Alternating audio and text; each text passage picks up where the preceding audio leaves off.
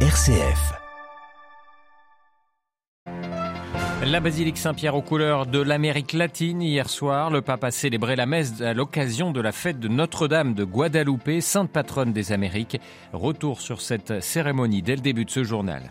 L'avenir de l'Ukraine au cœur de deux conférences organisées ce mardi à Paris. Ce mardi à Paris, une cinquantaine de chefs d'État doivent y participer. L'enjeu principal, le soutien à Kiev dans l'immédiat, mais aussi dans la reconstruction après la guerre. Dans ce journal également, l'onde de choc du Qatargate qui touche le Parlement européen. En Grèce, l'arrestation de la vice-présidente du Parlement, Eva Kaili, a provoqué un, un, coup de tonnerre. Nous irons à Athènes. Et puis, gros plan dans notre dossier ce matin sur l'Est de la République démocratique du Congo, toujours déchiré par les violences. Notre invité ce matin, le cardinal Fridolin Ombongo, l'archevêque de Kinshasa. Radio Vatican, le journal Olivier Bonnel. Bonjour, des drapeaux de toute l'Amérique latine dans la basilique Saint-Pierre hier soir. Comme le veut la tradition, le pape a présidé la messe en mémoire de la sainte patronne du sous-continent américain, Notre-Dame de Guadalupe, qui apparut un jeune Indien en 1531. Comme il y a cinq siècles, l'époque actuelle est difficile, a souligné François, mais même ce temps est un temps propice de salut. Le Seigneur, par la Vierge Marie, continue à nous donner son Fils qui nous invite à la fraternité. Le compte-rendu de Marie Duhamel. Des fidèles venus de toute l'Amérique latine, endossant parfois leur tenue traditionnelle, ont convergé vers la basilique Saint-Pierre à l'occasion de la messe célébrée par François. En 1531, Notre-Dame de Guadalupe apparut dans un moment compliqué pour les habitants du Nouveau Monde.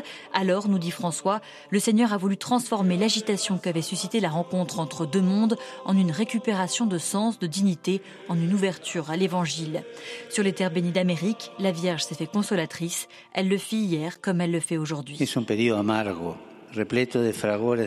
Nous connaissons une époque amère, pleine de guerres, d'injustices, de famine, de pauvreté, de souffrance. L'horizon semble sombre et pourtant c'est un temps propice également au salut. Le Seigneur par la Vierge Marie continue, nous dit François, à nous donner son Fils qui nous appelle à la fraternité, à tendre la main aux oubliés et aux rejetés de nos sociétés consuméristes et apathiques. Aujourd'hui encore, Notre-Dame de Guadalupe accompagne le peuple américain, assure François, sur ce chemin si dur de pauvreté, d'exploitation, de colonialisme socio-économique et culturel. Elle est, dit-il, au milieu des caravanes qui, éprise de liberté, marchent vers le nord. Elle est au milieu de ce peuple américain menacé dans son identité par un paganisme sauvage et exploiteur, blessé par la prédication active d'un athéisme pratique et pragmatique. Elle est là et elle nous dit « Je suis ta mère ». Et le pape de remercier le Seigneur pour l'immense affection dont il a témoigné en envoyant sa mère sur le continent américain. L'évangile a façonné l'âme de l'Amérique latine. François qui appelle chaque croyant à être des témoins crédibles de l'amour de Jésus, des protagonismes décisifs dans la construction d'une nouvelle culture qui prend soin, inclut et réhabilite. Marie Duhamel, un, une messe que vous pouvez retrouver évidemment sur notre site vaticannews.va. Le pape a adressé une lettre au chef d'État leur demandant d'accorder la clémence aux prisonniers, ceux qu'il juge aptes à bénéficier d'une telle mesure afin que ce temps marqué par l'injustice et le conflit s'ouvre à la grâce qui vient du Seigneur, un geste symbolique qui avait déjà été posé en 2000 par Jean-Paul II puis en 2002. Le pape François avait déjà lancé cet appel aux prisonniers pour le jubilé des prisonniers, c'était en 2016. La France organise aujourd'hui deux conférences de soutien à l'Ukraine. Elles se déroulent à Paris sous l'égide du président Emmanuel Macron en présence du premier ministre ukrainien Denis Shimal et avec une allocation virtuelle du président Volodymyr Zelensky. La première réunion est une conférence internationale qui portera sur les enjeux les plus immédiats de l'aide à Kiev. La seconde réunira des entreprises françaises qui veulent participer à la reconstruction de l'Ukraine sur le long terme. Marie-Christine Bonzon. La conférence internationale se tient au ministère français des Affaires étrangères. 47 pays sont représentés aux côtés du secrétaire général de l'ONU et de responsables régionaux du Fonds monétaire international et de la Banque mondiale. L'objectif est de mieux coordonner l'aide d'urgence à l'Ukraine pendant l'hiver la seconde conférence est bilatérale. Au ministère français des Finances et de l'Économie, près de 500 entreprises françaises vont discuter avec la délégation ukrainienne de l'aide à la reconstruction et au développement à long terme, notamment dans les infrastructures, le numérique, la santé, l'énergie ou l'agroalimentaire. Dimanche, Emmanuel Macron a assuré son homologue ukrainien, et je cite, que l'Ukraine pourra compter aussi longtemps qu'il le faudra sur l'appui de la France pour voir sa souveraineté et son intégrité territoriale pleinement rétablies. Par la suite, M. Zelensky a affirmé s'être, et je cite, synchronisé avec M. Macron, notamment sur le plan de paix en dix points proposé par le président ukrainien.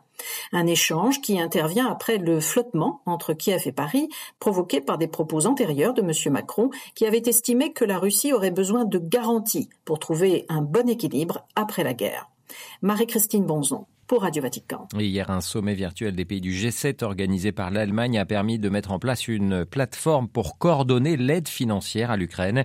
Le président Zelensky a lui proposé de convoquer un sommet sur la paix mondiale pour décider quand et comment pourront être mis en œuvre les points de la formule de paix ukrainienne, selon ses mots. Le chef de l'État ukrainien qui a également appelé la Russie à retirer ses troupes de son pays avant Noël pour, je cite, assurer une cessation durable des hostilités. Les institutions européennes dans la tourmente après le scandale de corruption impliquant plusieurs de ses membres dans un scandale de corruption avec le Qatar. Hier, la présidente du Parlement européen, Roberta Metsola, a annoncé l'ouverture d'une enquête interne et promis qu'il n'y aurait aucune impunité. La police belge a poursuivi ses perquisitions dans les locaux européens à Bruxelles. L'arrestation vendredi dernier de la vice-présidente du Parlement européen, Eva Kaili, la socialiste grecque, a provoqué un véritable coup de tonnerre dans son pays natal. Alexia Kefalas. Sa famille politique, le Parti socialiste, PASOK, l'a immédiatement rayé de ses listes. La justice a saisi ses avoirs et rares sont ceux qui la soutiennent dans l'opinion publique.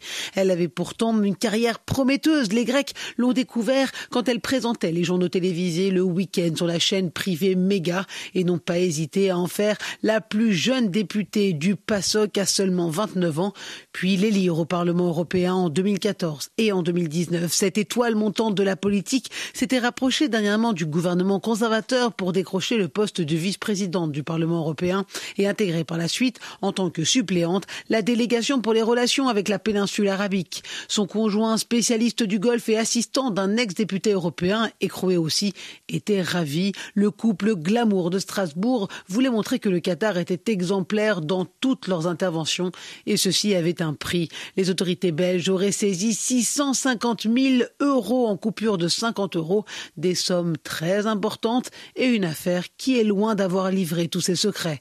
À Athènes, Alexia Kefalas pour Radio Vatican.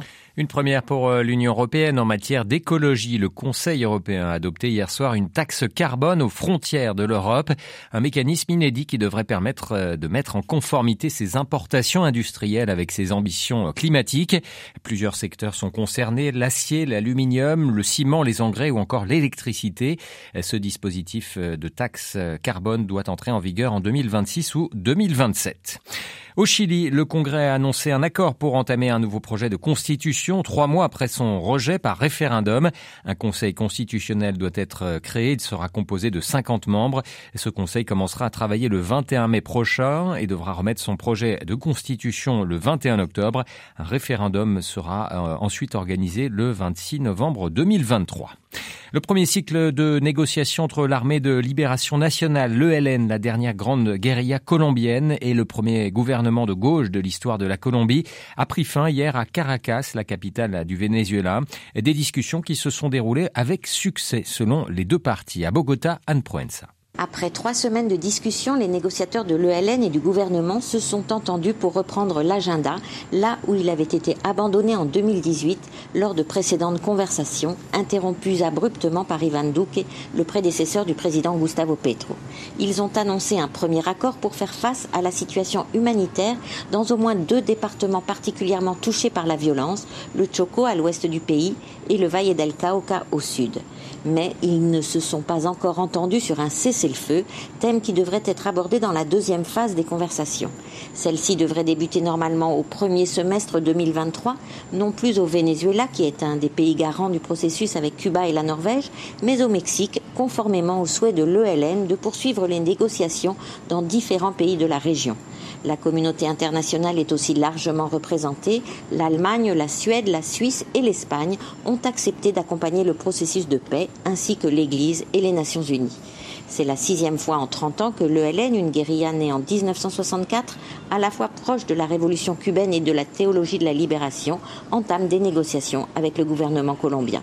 Anne Proenza, Bogota pour Radio Vatican. Et la Colombie et le Venezuela, dont les relations se réchauffent, le président vénézuélien Nicolas Maduro a lui annoncé la réouverture totale de sa frontière avec son voisin colombien. Ce sera à partir du 1er janvier prochain.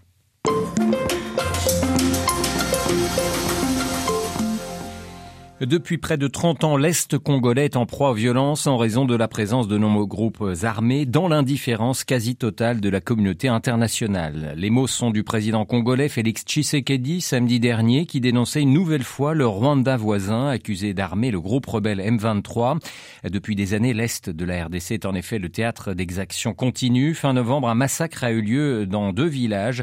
Selon l'ONU, au moins 131 civils auraient été abattus. Le pape François, on le sait, se rendra fin janvier dans le pays ne fera pas étape à Goma en raison de la situation sécuritaire. Une situation intenable pour le cardinal Fridolin Ambongo, l'archevêque de Kinshasa. Présent à Rome la semaine dernière, il est passé dans nos studios pour euh, dénoncer l'indifférence et l'impuissance de la communauté internationale dans ce conflit qui ravage son pays. Il appelle aussi à la responsabilité des Congolais.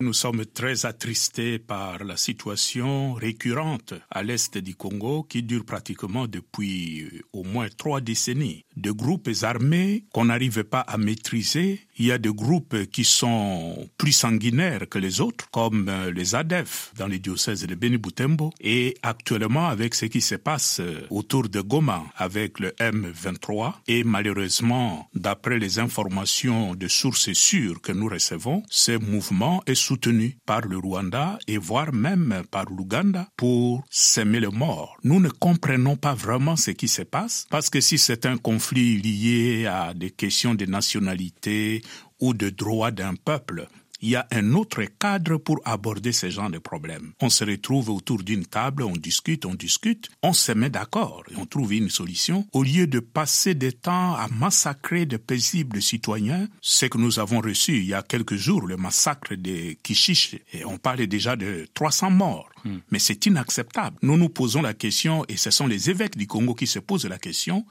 mais jusqu'à quand cette tuerie va continuer. Que peut faire, que doit faire la communauté internationale pour faire euh, en sorte que cette situation euh, s'apaise? Mais de notre constat en tant que pasteur du Congo vivant aux côtés de notre peuple, nous avons fait le triste constat que la communauté internationale est complice dans ce qui se passe à l'Est. Pour la simple raison que tout le monde sait ce qui se passe, mais on fait semblant de ne pas voir la réalité. Et là, pour nous, en tant que pasteurs, c'est vraiment triste pour un peuple qui souffre.